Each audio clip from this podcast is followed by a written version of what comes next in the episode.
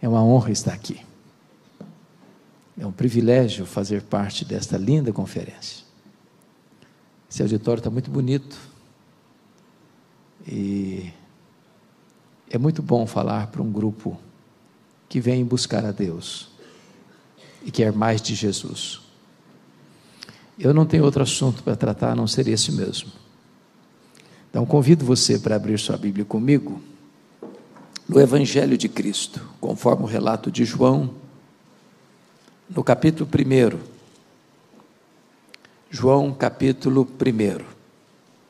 Antes da leitura desse texto de João, capítulo 1, eu preciso dizer algo.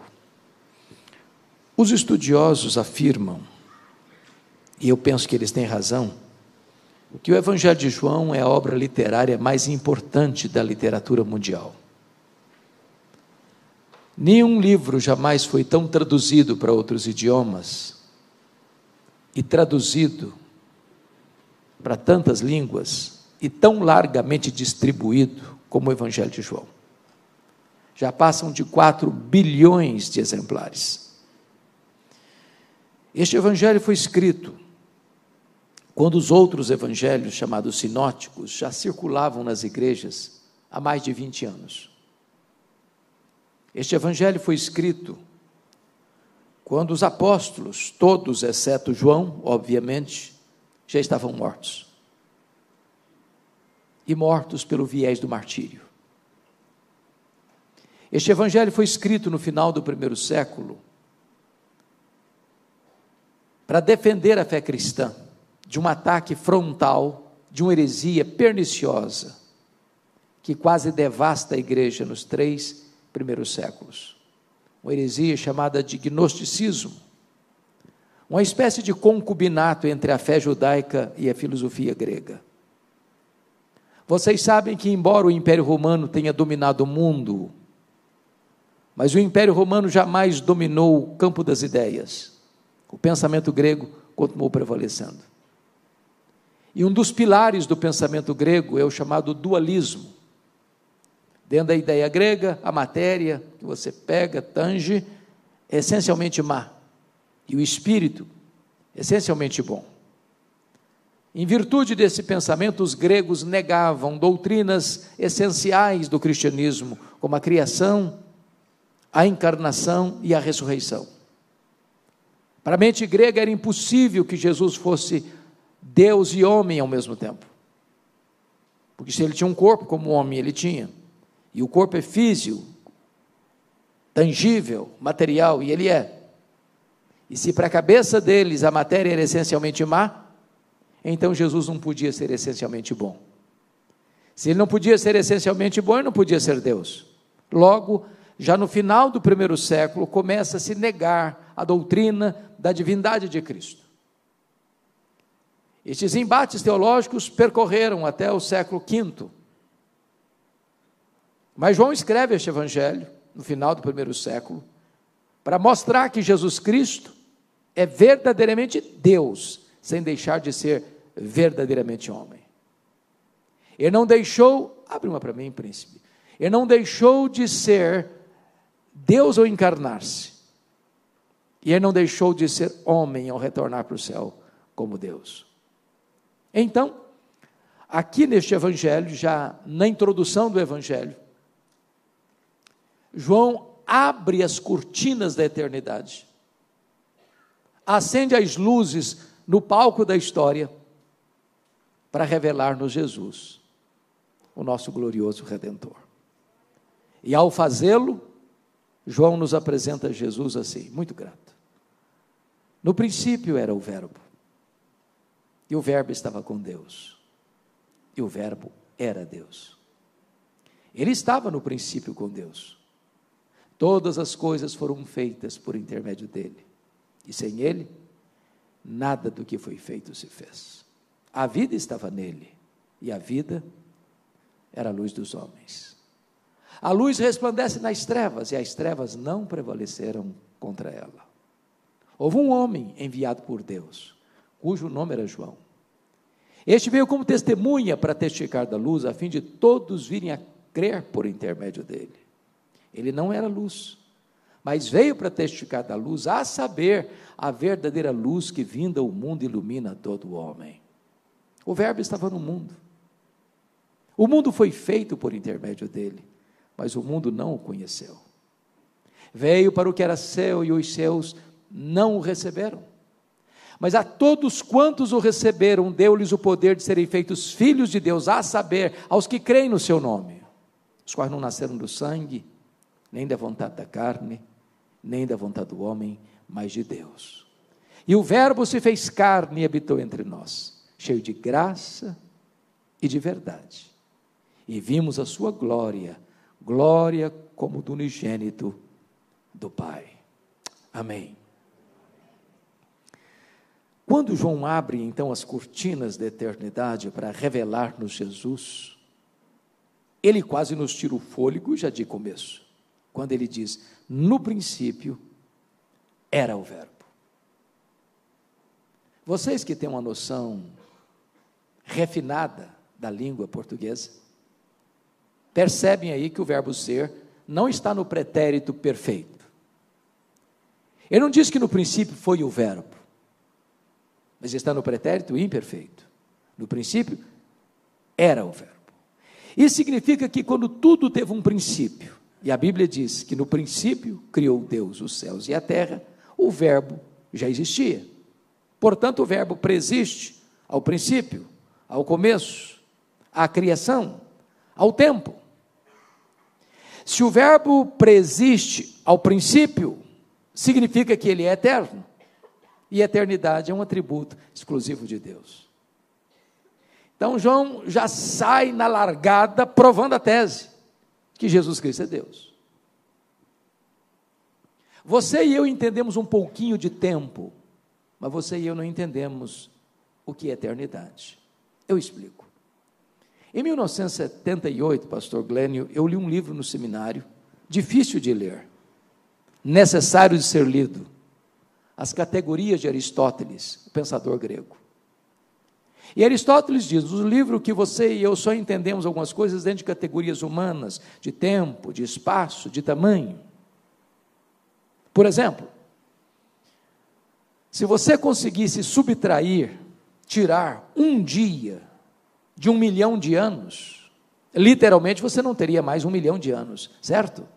Óbvio. Mas se eu lhe perguntar, e se você conseguisse tirar um milhão de anos da eternidade, quanto lhe resta? A eternidade. E se você subtrair um bilhão de anos da eternidade, quanto sobra? A eternidade. Logo, a eternidade não é tempo. Logo, você e eu não entendemos tão bem o que é eternidade. Sabe por quê? Porque eternidade é um atributo exclusivo de Deus e o Verbo é eterno, portanto, Ele é Deus.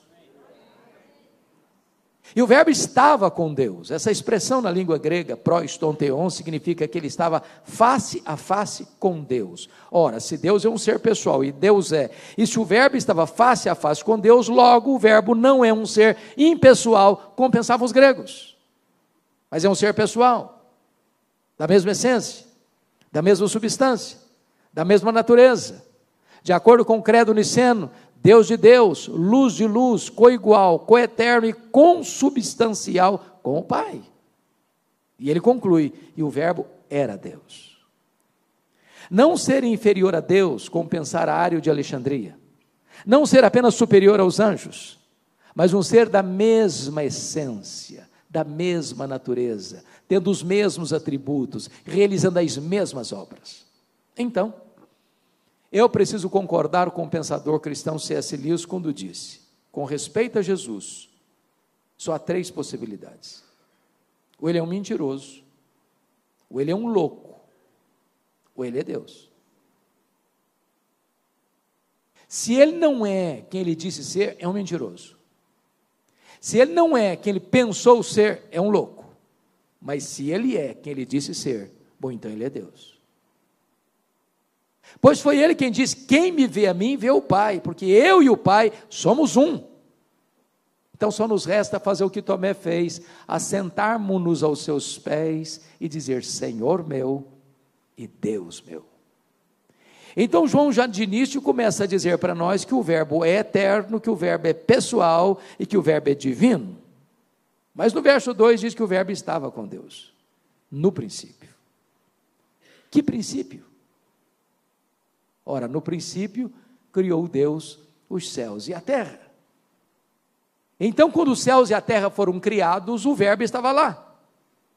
Mas não estava lá passivamente, porque o verso 3 diz que todas as coisas foram feitas por intermédio dele, e sem ele nada do que foi feito se fez. Isso é espantoso. Porque esta verdade magna põe o machado da verdade na raiz de algumas ideologias ou pensamentos ou teorias humanas muito populares nos meus acadêmicos. Por exemplo, esse versículo reprova a ideia de que a matéria é eterna, como pensavam os gregos. Não, a matéria não é eterna.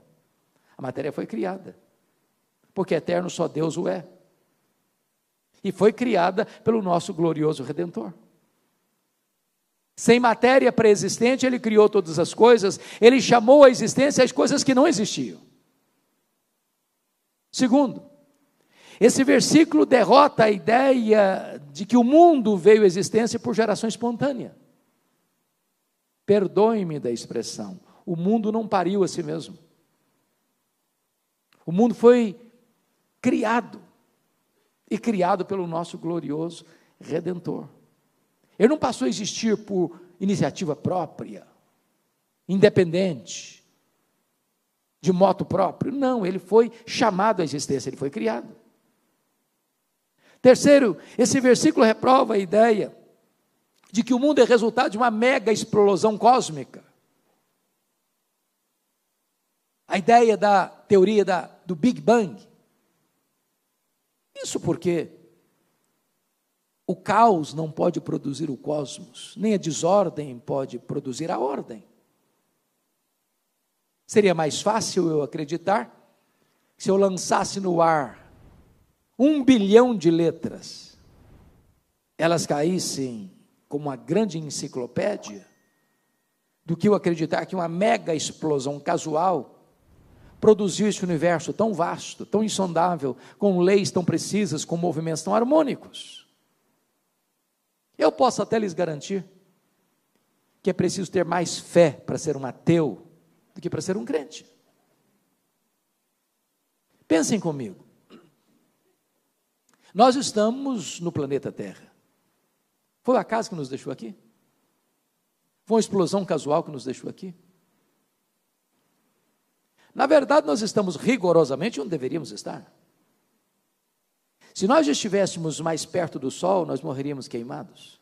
Se nós estivéssemos mais longe do Sol, nós morreríamos congelados. Não, não foi uma explosão que nos deixou aqui, foram as mãos do nosso glorioso Redentor. Pense comigo na Lua. Vocês sabem que a Lua é a faxineira do planeta Terra. Não houver a Lua com as suas fases, não haveria as marés dos oceanos. Se não houvesse as marés dos oceanos, as nossas praias se encheriam de lixo e a vida seria impossível no nosso planeta. Não, não foi o acaso, nem uma explosão casual que deixou a Lua na sua órbita. Foram as mãos do nosso glorioso Redentor, porque todas as coisas foram feitas por intermédio dele e sem ele nada do que foi feito se fez. Mas este versículo reprova a tese de que o mundo é fruto de uma evolução de milhões e milhões de anos. Hoje, a Igreja Presbiteriana do Brasil está comemorando exatamente hoje 163 anos. Pois nesse mesmo ano que o nosso missionário pioneiro Ashbel Green Simonton pisou aqui no Brasil, Charles Darwin em 1859, publicava em Londres o livro A Origem das Espécies.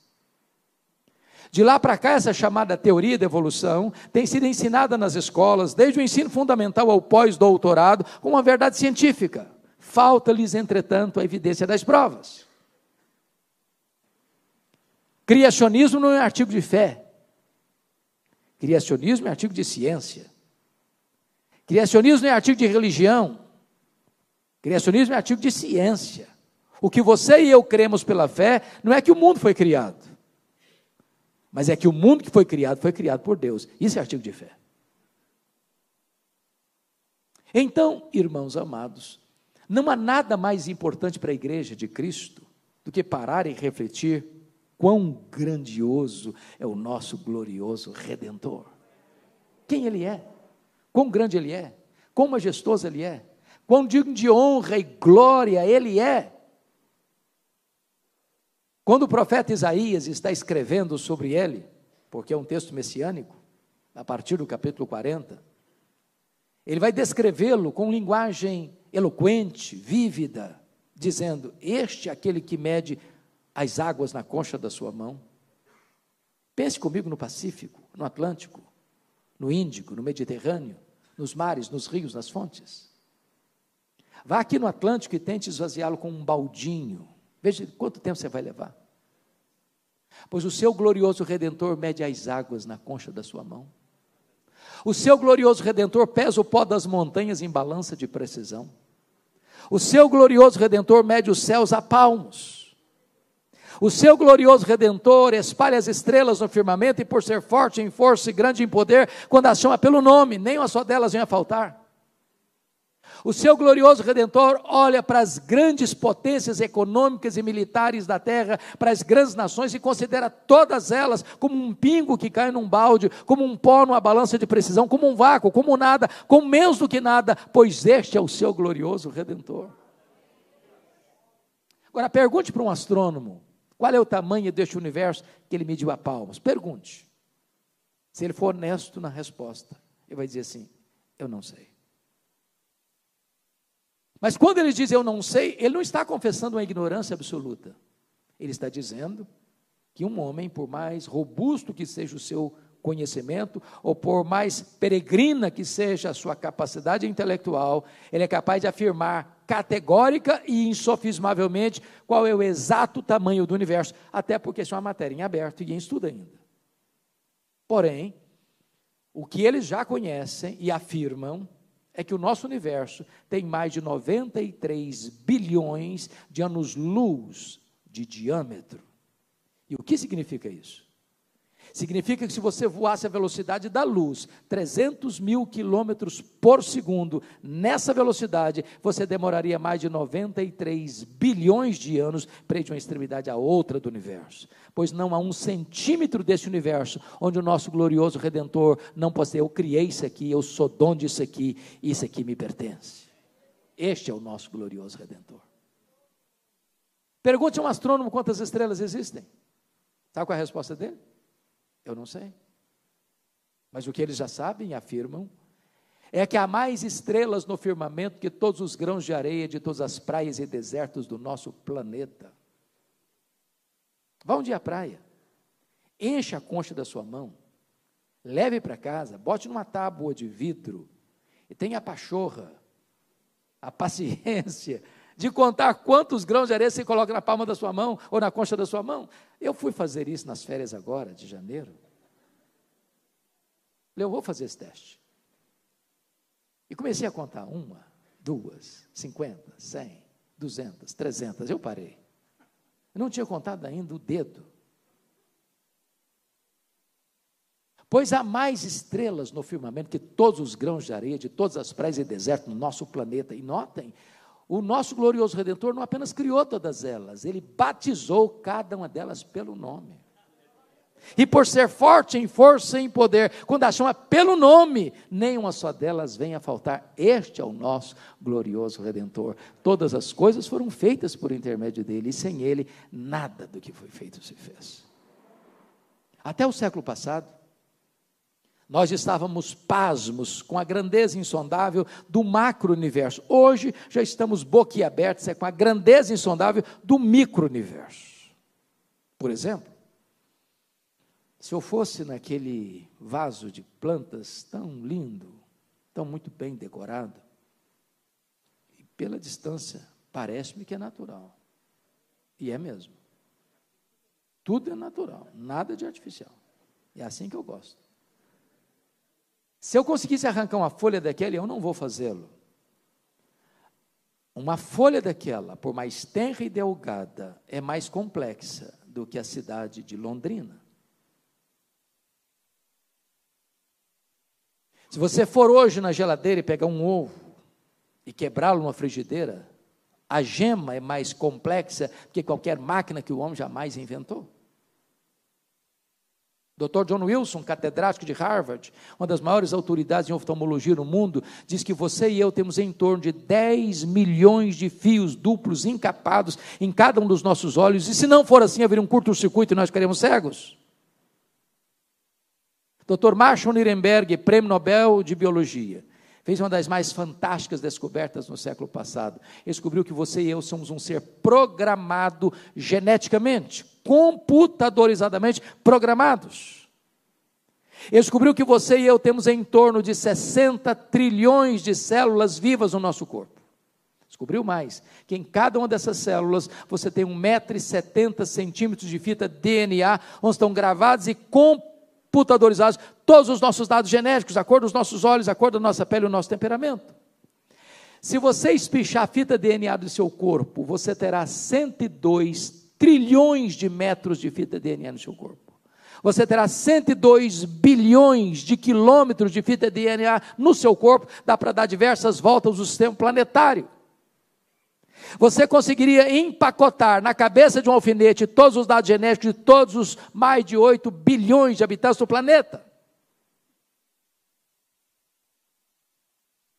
Dr. Loi vai afirmar mais tarde que código de vida não se origina espontaneamente, Código de vida não se origina de uma explosão cósmica, código de vida não se origina de uma evolução de milhões e milhões de anos, códigos de vida foram plantados em você pelo Deus Todo-Poderoso, Criador dos céus e da terra, e este é o nosso glorioso Redentor. Todas as coisas foram feitas por intermédio dele, e sem ele nada do que foi feito se fez. Mas chegamos ao verso 4 e João quase nos tira o fôlego de novo, quando ele diz assim: a vida estava nele, e a vida era a luz dos homens. O que significa isso? Significa que tudo que existe e tem vida, sejam anjos, sejam homens, sejam animais, voláteis, aquáticos e terrestres, tudo recebeu vida dele. Mas alguém pergunta: mas quem criou Deus? Resposta: ninguém. Ele não foi criado, ele é o Criador. Alguém pergunta: mas quando ele passou a existir? Resposta: não, ele não passou a existir. Ele é o Pai da eternidade. Ele é eterno. O simples fato de você e eu estarmos aqui nesta conferência, nesta noite, é uma prova irrefutável que Ele existe, porque a Bíblia diz: nele vivemos, nos movemos e existimos, Ele quem nos dá vida, a respiração e tudo mais. Se Ele fechar a torneira do oxigênio, você e eu caímos e viramos pó. Ele quem mantém a sua vida dele procede a vida, seja física, biológica, sobretudo a vida espiritual. É dom dele, é presente dele, é projeto dele. Mas agora João vai nos dizer que ele é a luz, e a luz resplandece nas trevas, e as trevas não prevaleceram contra ele. Isso para mim é maravilhoso, sabe por quê? Eu nunca vi, nem aqui ninguém jamais vi, jamais verá, em qualquer lugar ou em qualquer tempo, a luz ter medo das trevas. Por menor que seja a luz, e por mais trevosa que seja a treva, quando a luz chega, a treva tem que ir embora. Em outras palavras, não tem páreo para Jesus. Onde ele chega, chega a verdade. Onde ele chega, chega a cura. Onde ele chega, chega a libertação. Onde ele chega, chega a redenção. Onde ele chega, as trevas precisam bater em retirada, porque ele é a luz, e a luz prevalece nas trevas, e as trevas não prevalecem contra a luz. Louvado seja o Senhor. Eu disse para vocês no começo, que João escreveu este evangelho para provar uma tese. Qual tese? Jesus Cristo é verdadeiramente Deus. Até aqui, ele provou essa tese de duas maneiras. Primeiro, ele é Deus porque tem os mesmos atributos de Deus. Ele é eterno, ele é pessoal, ele é divino, ele é autoexistente. Segundo, ele é Deus porque ele realiza as mesmas obras de Deus. Ele é o Criador, ele é o doador da vida, ele é o preservador da vida. Agora, se isso é verdade, e é, eu preciso lhe dizer algo. Você não pode ficar neutro em relação a Jesus. Eu vou usar um paradoxo aqui. E o paradoxo é este: você é escravo da sua liberdade. Vale-me do livro A Ética da Decisão para mostrar esse paradoxo. E o autor ilustra isso da seguinte maneira: Você, como uma pessoa dentro de uma canoa, rio abaixo, à beira de um abismo, você precisa tomar uma decisão, necessariamente. Ou você pula da canoa e nada até a margem, ou você rema e ancora a canoa num lugar seguro. Ou você finge que não tem abismo pela frente e fica deitado dentro da canoa até ser esmagado pela fúria das águas. Só uma coisa você não pode deixar de fazer: é tomar uma decisão. Sabe por quê? Você é escravo da sua liberdade. Talvez você está aqui hoje dizendo o seguinte: bom, eu estou aqui e não estou tomando decisão nenhuma. Aliás, não quero tomar decisão nenhuma. Pensando melhor, eu estou indeciso. Bom, eu preciso lhe dizer que a indecisão é uma decisão. A indecisão é a decisão de não decidir. Mas com respeito a Jesus, isso é impossível. Foi ele quem disse: quem não é por mim, é contra mim. Quem comigo não junta, espalha. É por isso que a partir de agora, do verso 6, João vai nos apresentar três decisões em relação a Jesus. A primeira delas está nos versos 6 a 9. Houve um homem enviado por Deus, cujo nome era João. Este veio como testemunha para testificar da luz, a fim de todos irem a crer por intermédio dele. Ele não era a luz, mas veio para testificar da luz, a saber, a verdadeira luz que vindo ao mundo ilumina todo homem. Quem é esse João? Quem é esse homem? A Bíblia diz que depois de 400 anos de silêncio profético, veio a palavra de Deus a João, filho de Zacarias, no deserto. E ele percorreu toda a circunvizinhança do, do Jordão, pregando batismo de arrependimento para remissão de pecados. E as multidões fluíram para ouvi-lo. Os fariseus, os saduceus, os publicanos, os soldados, e diz Lucas que de repente, dentre essa multidão, aliás, não dentre da multidão, mas toda a multidão, diz o texto, passou a cogitar algo. Porventura, você, João, não é o próprio Cristo? E esta pergunta beija os ouvidos de João Batista com a voz aveludada, como o sibilo da serpente. Jogaram a isca venenosa para ele. Quiseram colocá-lo num pedestal. Mas João foi absolutamente categórico em afirmar: Eu não sou o Cristo, eu vim preparar o caminho para ele chegar. Eu não sou o Verbo, eu sou apenas uma voz que clama no deserto. Eu não sou a luz, eu aponto para ele e digo: Esta é a verdadeira luz que vinda ao mundo e ilumina todo homem. Eu não sou o cordeiro, eu aponto para Jesus e digo: Eis o cordeiro de Deus que tira o pecado do mundo. Eu não sou o noivo, eu sou apenas o amigo do noivo. Eu, na verdade, batizo com água, mas aquele que vem depois de mim é mais poderoso do que eu, e ele vos batizará com o Espírito Santo e com fogo. Eu não posso sequer desatar as correias das suas sandálias, não sou digno para isso, por isso eu tenho um lema de vida convém que ele cresça e que eu diminua. A decisão de um batista é essa. Eu quero dar toda a glória a Jesus. Porque qualquer glória dada a outrem é glória vazia, é vanglória, é idolatria. Toda a glória pertence ao Senhor. Nunca queira receber a glória que só pertence a Jesus. A segunda decisão, meus amados, está aí nos versos 10 e 11. O Verbo estava no mundo, o mundo foi feito por intermédio dele, mas o mundo não o conheceu. Veio para o que era seu e os seus não receberam. Eu chamo a sua atenção para um ponto muito curioso no verso 10. Por favor, leia o texto. Eu pergunto a vocês agora: quantas vezes a palavra mundo aparece no texto? Verso 10. Quantas vezes? Três vezes. No grego é a mesma palavra: cosmos, cosmos, cosmos. Mas notem que num único versículo, uma mesma palavra aparecendo três vezes, cada vez que ela aparece, ela tem um significado diferente. O verbo estava no mundo, que mundo? Mundo geográfico. O mundo foi feito por intermédio dele, que mundo? Mundo físico material. O mundo não conheceu, que mundo? O mundo das pessoas. Então, ao ler a sua Bíblia, preste muita atenção. Porque às vezes uma mesma palavra, num único versículo, sendo repetida mais de uma vez, três vezes no caso aqui, cada vez que ela aparece até um significado diferente. Mas agora ele esclarece no versículo 11: Veio para o que era seu e os seus não o receberam. Quem são os seus aí? Os judeus, o povo de Israel. Mas não receberam por quê? Por falta de luz? Não, por falta de olhos. Por falta de evidências? Não, por falta de fé. Todo o Antigo Testamento, irmãos, aponta para Jesus. Desde Gênesis 3,15, da semente da mulher nascerá aquele que esmagará a cabeça da serpente.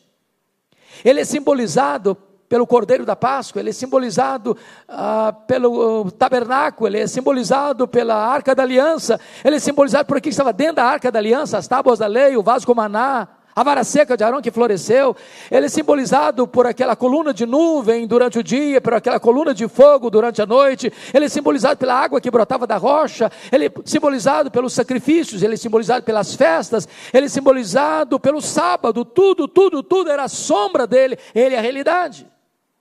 Na plenitude dos tempos ele veio, nascido de mulher, nascido sob a lei. O Verbo se fez carne e habitou entre nós. E ele andou por toda parte, fazendo bem, libertando os oprimidos do diabo. Os cegos viram, os surdos ouviram, os mudos falaram, os coxos andaram, os mortos ressuscitaram, mas os seus não o receberam. O que é curioso é quando você vai a Israel até hoje, você vai chegar lá no Muro das Lamentações. Você vai ver velhos, adolescentes, jovens, adultos, até crianças, homens e mulheres, orando fervorosamente, lendo fervorosamente, aguardando ainda o Messias, que já veio há dois mil anos, em Jesus de Nazaré. O véu ainda está posto. Cuidado para que você, diante de tanta evidência da verdade, ainda negue a verdade e rejeite a verdade. A Bíblia pergunta: como escaparemos nós se negligenciarmos tão grande salvação? Mas agora vem a terceira decisão, dos versos 12 e 13, que é a aceitação de Jesus. Pois está escrito: Mas todos quantos o receberam, deu-lhes o poder de serem feitos filhos de Deus, a saber, os que creem no seu nome, os quais não nasceram do sangue, nem da vontade da carne, nem da vontade do homem, mas de Deus. A grande pergunta aí é: todos, mas a todos quantos receberam? Todos quantos? Todos quem? E a resposta é: todos judeus, todos gentios, todos homens, todos mulheres, todos crianças, todos jovens, todos adultos, todos velhos, todos ricos, todos pobres, todos doutores, todos analfabetos, todos homens do campo, todos da cidade, todos brancos, todos amarelos, todos pardos, todos negros, não importa onde você vem, não importa para onde você vai, se você receber a Jesus, você recebe o poder de ser feito filho de Deus. É claro, portanto, que nem todos são filhos de Deus. Ser filho de Deus não é coisa natural. Ninguém é filho de Deus porque nasce num país chamado cristão. Ninguém é filho de Deus porque nasce numa família chamada cristã. Ninguém é filho de Deus porque frequenta uma igreja chamada cristã. Alguém pergunta assim: Você é filho de Deus? Ah, mas é claro, eu sou batista desde menininho. Você é filho de Deus? Mas é claro, sou presbiteriano, desde que eu entendi por gente. Você é filho de Deus? Mas é claro, eu sou calvinista reformado. Você é filho de Deus? Eu, claro, eu sou arminiano convicto. Ora, essas coisas todas podem ser muito boas, mas isso não faz de você filho de Deus, não. Ser filho de Deus é a coisa mais radical que pode acontecer na sua vida. É ter um novo coração, uma nova mente, uma nova vida, uma nova família, uma nova pátria, uma nova herança.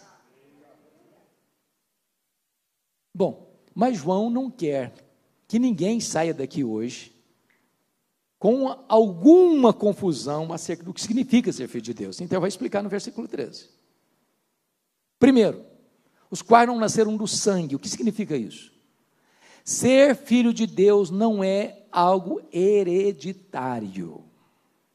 Não é. Há um ditado popular aqui no Brasil que filho de peixe, peixinho é. Mas não é verdade que filho de crente, crentinho é. Alguém pergunta assim: oh, você é filho de Deus? Mas é óbvio, meu pai é o pastor da igreja. Minha mãe até dirige uma reunião de oração na igreja. Ô, gente, ser filho de pastor deve ser coisa boa. Eu não sou, não. Mas deve ser. Ter uma mãe de oração, então, é uma coisa maravilhosa. Mas isso não faz ninguém filho de Deus, não. Não é hereditário. Segundo, os quais não ser do sangue, nem da vontade da carne. Sabe o que significa isso? Nenhum de nós, nenhum ser humano tem competência para se autoproclamar filho de Deus. A salvação não está na sua mão, nem na mão do pastor, nem na mão da igreja, nem na mão da denominação. A salvação está na mão de Deus. A mim pertence a salvação. A salvação é de Deus. Então vamos imaginar uma cena aqui. Chega um feriado, vocês já moram numa das regiões mais lindas do Brasil. Mas vamos imaginar que num feriado vocês vão para uma região de montanha, aquele arvoredo bonito, aquelas cabeleiras esvoaçando pelo soprar do vento, a relva verde farfalhante, os regatos rasgando, os jardins floridos, engrinaldados de flores as aves gorjeando e cantando, as borboletas espalhando multicolorido no ar, e aquela brisa gostosa tocando o seu rosto. E você diz: que coisa maravilhosa. Quer saber de uma coisa? A partir de hoje eu me faço filho de Deus. Bonito, não? Mas impossível. Impossível. Só o próprio Deus pode fazer de você seu filho. E ele tem uma única exigência: a todos quantos receberam a Jesus, deu-lhes o poder de serem feitos filhos de Deus. Mas em terceiro lugar, os quais não nasceram do sangue, nem da vontade da carne, nem da vontade do homem. Sabe o que significa isso? Nenhum ser humano, por mais ilustre, tem competência para dizer para você, seja filho de Deus, tornando isso possível em si mesmo, dentro da sua ordem nem os patriarcas, nem os profetas, nem os apóstolos, nem os pais da igreja, nem os pré-reformadores, nem os reformadores, nem os avivalistas, nem Paulo, nem Pedro, nem Maria, nem o Papa, nem o sacerdote, nem o pastor, nem o missionário, nenhum ser humano tem essa competência. Nenhum. Salvação é obra de Deus, de alfa a ômega, de A a Z ele quem escolhe, Ele quem chama, Ele quem justifica, Ele quem santifica, Ele quem cela, Ele quem guarda, Ele quem glorifica. Tudo é feito por Ele, porque a glória só pertence a Ele. Aí João vai nos levar para o final. Versículo 14. E o Verbo se fez carne. E habitou entre nós cheio de graça e de verdade, e vimos a sua glória, glória como do unigênito do Pai. Atanásio, que foi o grande campeão da ortodoxia no primeiro concílio geral da igreja em Nicéia, em 325, escreveu um livro, pastor Glênio, não sei se o senhor já conferiu, sobre a encarnação, e está em português o livro. E ele diz que a encarnação é o maior mistério do cristianismo. E de fato é, se não vejamos que está escrito? E o verbo se fez carne. E a pergunta é: que verbo? Que verbo? Ora, o verbo eterno, o verbo pessoal, o verbo divino, o verbo criador, o verbo autoexistente, o verbo que é a verdadeira luz, o verbo que é Deus, imenso, infinito, eterno, imutável, onipotente, onipresente, onisciente, transcendente, que nem os céus dos céus pode contê-lo. Agora, diz o texto que o Verbo se fez carne. E diz Paulo que ele a si mesmo se esvaziou, não foi esvaziado, ele se esvaziou.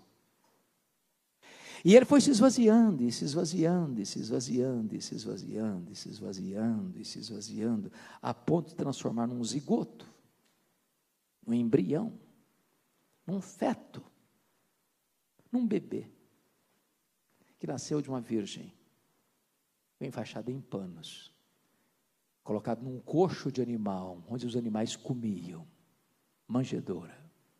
Aquele bebê é o Criador do universo, transcendente, que nem os céus dos céus pode contê-lo. Mas ele não veio para ficar longe de nós, sentindo nojo de nós, ele veio para ficar entre nós. Ele vestiu pele humana, ele calçou as sandálias da humildade, ele pisou o nosso chão, ele comeu o nosso pão, ele bebeu a nossa água, ele sentiu a nossa dor, ele chorou a nossa lágrima, ele carregou sobre o seu corpo no madeiro os nossos pecados, ele morreu pelos nossos pecados, segundo as Escrituras, foi sepultado e ressuscitou, segundo as Escrituras, para nossa justificação. Ele voltou para o céu, ele derramou o Espírito Santo, ele está sentado no trono como nosso sumo sacerdote, grande advogado, e ele vai voltar pessoalmente, visivelmente, audivelmente, repentinamente, inesperadamente, inescapavelmente, gloriosamente, para buscar a sua igreja. Louvado seja o seu nome. Mas ele não veio para nós cheio de justiça e juízo. Ele nos fulminaria. Nos fulminaria. Se ele viesse cheio de justiça e juízo. Sabe o que a Bíblia diz? Que o melhor de nós, o melhor de nós, sabe o quê? As nossas justiças. Não passam de trapos de imundície. É muito constrangedor eu explicar isso, mas eu vou fazê-lo.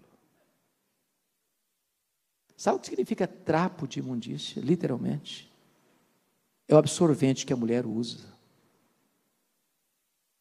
E descarta e joga no lixo. O melhor de nós é isso aí. Então baixa a bola. Baixa a bola. Para com esse negócio de narizinho empinado. Mas ele veio cheio de graça e verdade. E nos apanhou sujos, contaminados, depravados, condenados, mortos nos nossos delitos e pecados. Ele nos deu vida, Ele nos limpou, Ele nos lavou, Ele nos transformou, Ele nos libertou, Ele nos fez membros da família de Deus e nos fez assentar nos lugares celestiais, acima de todo principado e potestade. E diz o texto: que vimos a Sua glória, glória, como do unigênito do Pai. E vocês todos sabem como bons estudantes das Escrituras que glória não é um atributo de Deus, como é a santidade, a justiça, a misericórdia. Glória é um termo teológico que representa a totalidade de todos os atributos de Deus, da sua manifestação máxima. Quando Deus mandava um profeta lá no Velho Testamento, via de regra ele apontava para algum atributo específico de Deus. Isaías enfatizou a santidade, Amós enfatizou a justiça, Oséias enfatizou a misericórdia. Mas quando Jesus veio, ele não veio para enfatizar este ou aquele atributo, ele veio para revelar Deus na sua plenitude. Sabe por quê? Ele era exata expressão do ser de Deus. Ele era o resplendor da glória. Nele habitou corporalmente toda a plenitude da divindade. E ele pode dizer: Quem me vê a mim, vê o Pai, porque eu e o Pai somos um. Louvado seja o seu nome. Então João prova que ele verdadeiramente é Deus.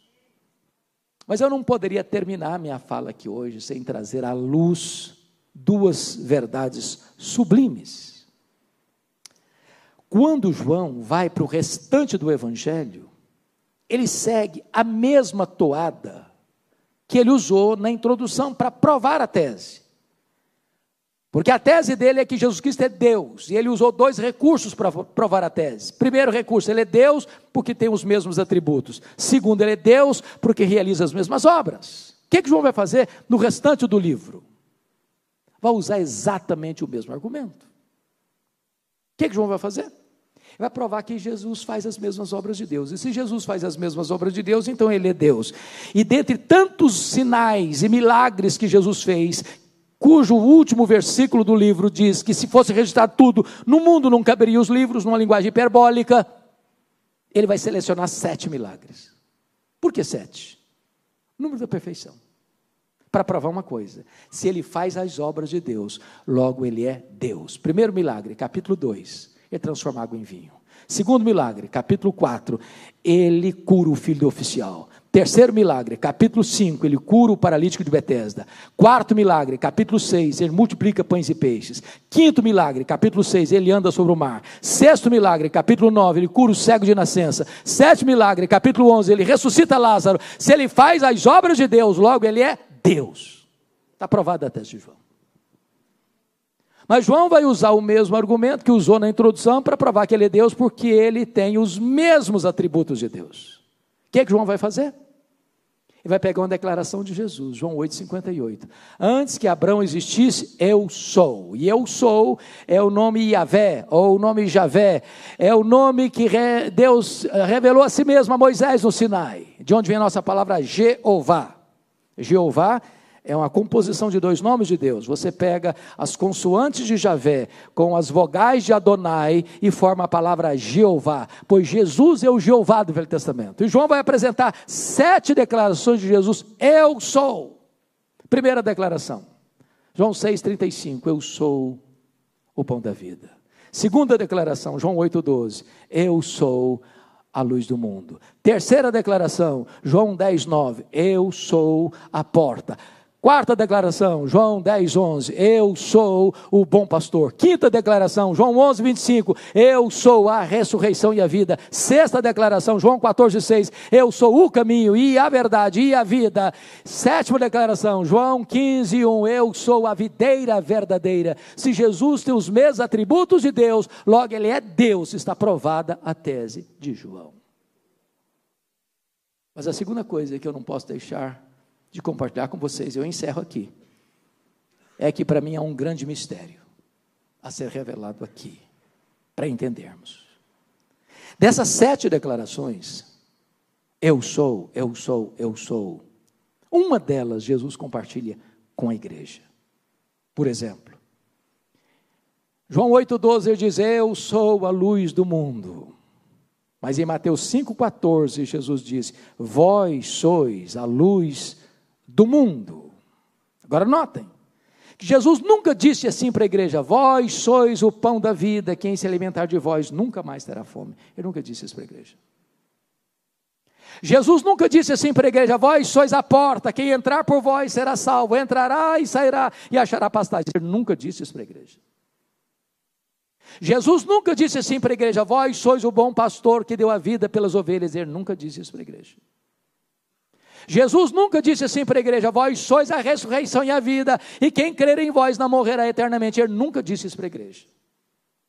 Jesus nunca disse assim para a igreja: Vós sois o caminho e a verdade e a vida, e ninguém vem ao Pai senão por vós. Ele nunca disse isso para a igreja. Jesus nunca disse assim para a igreja: Vós sois a videira verdadeira. Ele nunca disse isso para a igreja. Mas Jesus diz: Eu sou a luz do mundo. E Jesus disse: Vós sois a luz do mundo. Como entender esse mistério?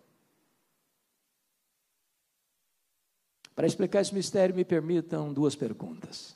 A primeira delas: o sol brilha? E a resposta é sim, o sol brilha. Por que, que o sol brilha? Porque o sol tem luz própria. Sabe por que Jesus brilha? Porque Ele é o sol da justiça. Ele é a verdadeira luz que vinda ao mundo ilumina a todo homem. Segunda pergunta: a lua brilha? E a resposta é sim, a lua brilha. Mas como a lua brilha? A lua não tem luz própria. A lua só brilha na medida em que ela reflete a luz do sol. Entendamos agora. A igreja não é luz do mundo na mesma medida que Jesus é luz do mundo. A igreja não tem luz própria. A igreja só é luz do mundo na medida em que ela reflete a luz de Jesus a verdadeira luz que vinda ao mundo ilumina todo homem.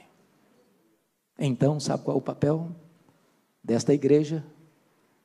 De todos nós que estamos buscando em primeiro lugar o reino de Deus, é sairmos pelas ruas, pelas praças, pelas avenidas, pelas escolas, pelas universidades, pelos hospitais, pelo comércio, pela indústria, pelos campos, levando esta luz, deixando essa luz brilhar a verdadeira luz que vindo ao mundo ilumina a todo homem.